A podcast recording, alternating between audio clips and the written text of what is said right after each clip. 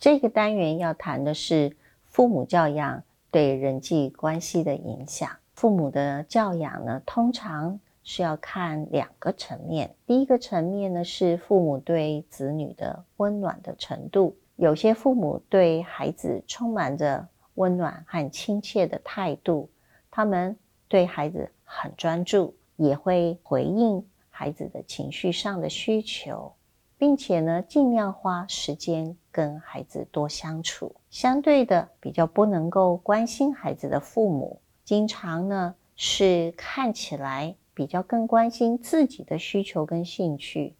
而不是孩子的需求。那么比较温暖的父母呢，很喜欢听孩子描述他的生活上面的经验，而比较不关心子女的父母呢，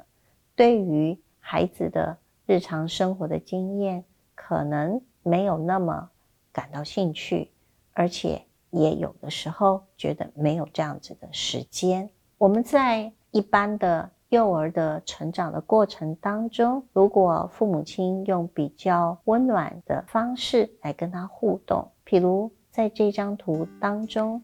母亲在孩子回家的时候就很温暖的说，希望他能够。去吃东西，同时呢也很关心这一天发生了什么事。譬如说，孩子可能会报告他在学校的同学遇到的状况。爸爸回来之后呢，可能比较晚，但是呢，爸爸回来之后也很关心孩子今天发生了什么事。那小朋友就有比较多的机会把这一天发生的事情跟爸爸和妈妈来分享。那么当然，有些家庭现在因为经济的情况，父母亲工作的繁忙的情形，有的时候回到家，可能爸爸妈妈都还没有回来。这时候，也许他可能会看到字条，或者是父母亲会留钱在桌上。那这些呢，都是还蛮普遍。偶尔或者是经常会发生在家庭中的情形，但家长回来的时候，可能小朋友在做功课，但是爸爸或妈妈可能还在忙。譬如说，爸爸可能出差了，妈妈可能还有事情要忙，但是小朋友的功课，也许老师是希望爸爸妈妈跟小朋友一起来完成。那这样的情形也是发生在许多现代的。家庭当中，父母亲的工作的繁忙的情形，偶尔或是经常发生。而像小朋友在跟父母亲互动的时候，比较无法感受到父母亲的温暖。父母亲对子女的控制呢，通常可以分成两个层面。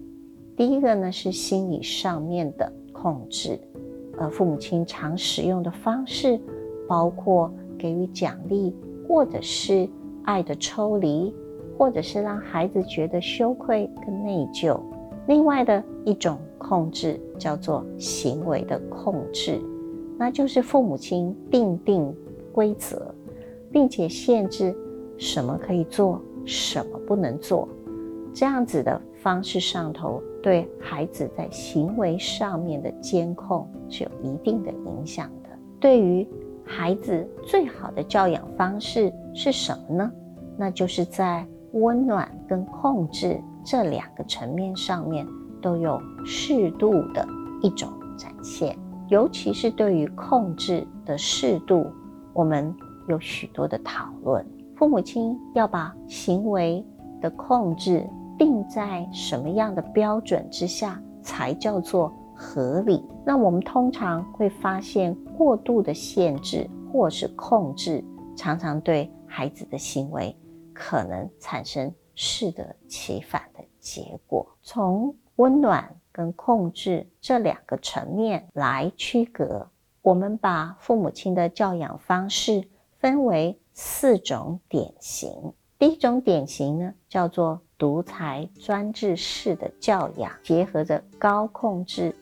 低温暖度，而这个教养的方式当中，父母定定的规则可能比较严格，并且希望孩子努力或者是只要遵守这些规则就好，非常强调服从以及对父母的尊重。父母和子女之间，在这样子的独裁专制式的教养类型当中，他们可能主要是根据规则，而彼此之间的弹性相对就比较少。在互动当中，互相迁就、互相理解的这种情形也会比较少。所以，独裁式的。父母通常比较不能，也不会考虑孩子的需求或者是愿望。第二种的类型叫做民主威信式教养。民主威信式的教养是结合了一定程度的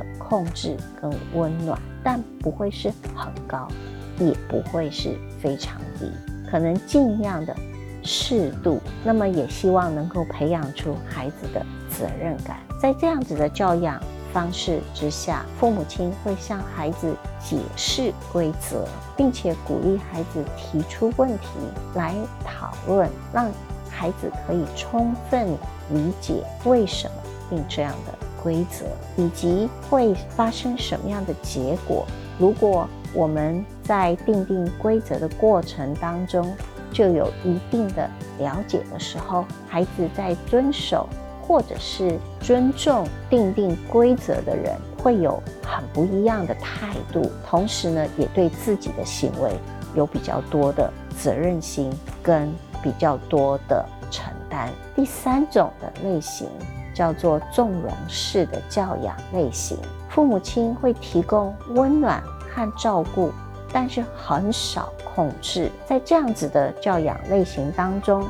父母亲通常能够接受孩子的行为，而且很少惩罚。在这样的情况之下，因为控制比较少，所以呢，孩子可能在自我学习控制的过程当中，也会有比较多的时间，因为他要靠自然的结果来了解责任。以及自己行为的控制应该如何来进行？第四种类型叫漠不关心式的教养，在这一种教养的类型当中，父母亲既不提供温暖，也不控制孩子，基本上父母亲可能没有很关注孩子的需求，但是他们会尽量提供。孩子的基本生活上面的需要，然而对于孩子的温暖跟控制都比较少，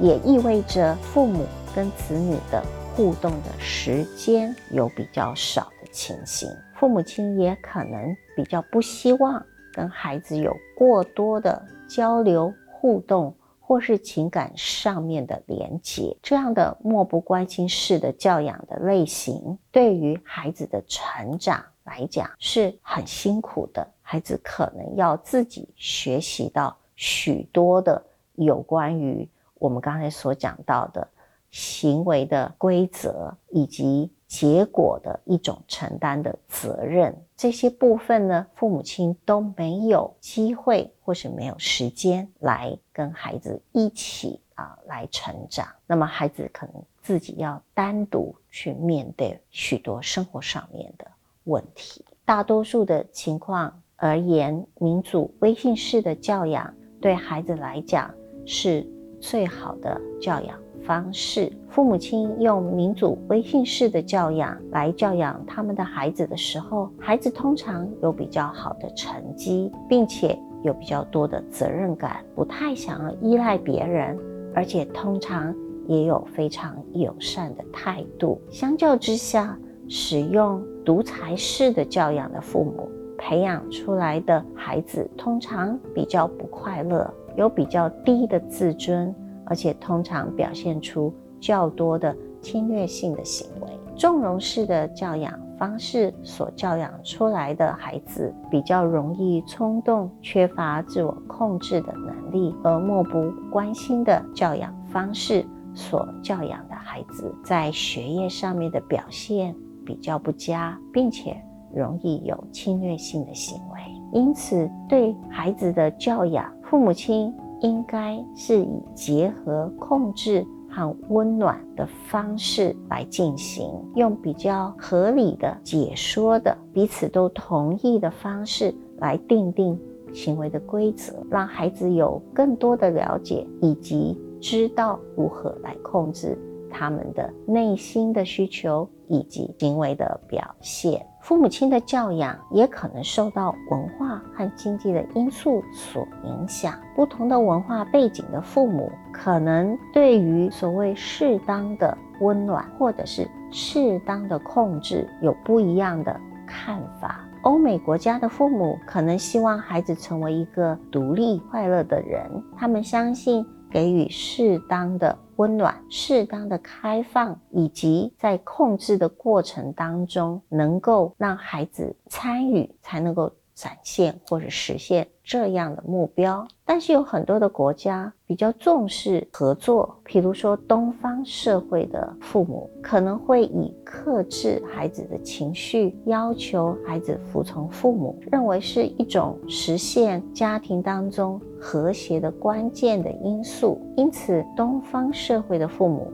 可能对于控制会要求比较多一点，父母亲的教养的风格也会受到社会地位、经济条件的影响。譬如在美国，经济地位比较高的父母比较采用民主威信式的教养，而经济地位比较低的父母倾向用独裁式的教养方式，而且也比较。有多一些的惩罚，那这样子的差异反映出来社经地位以及教育程度上面的差异，对于教养子女的方式或者是风格上面有一定的影响。教育程度较低的父母亲，可能因为在工作上头也有比较多的受令于。他人当他们回到家之后，比较将工作职场上面的互动的关系呈现在他的家庭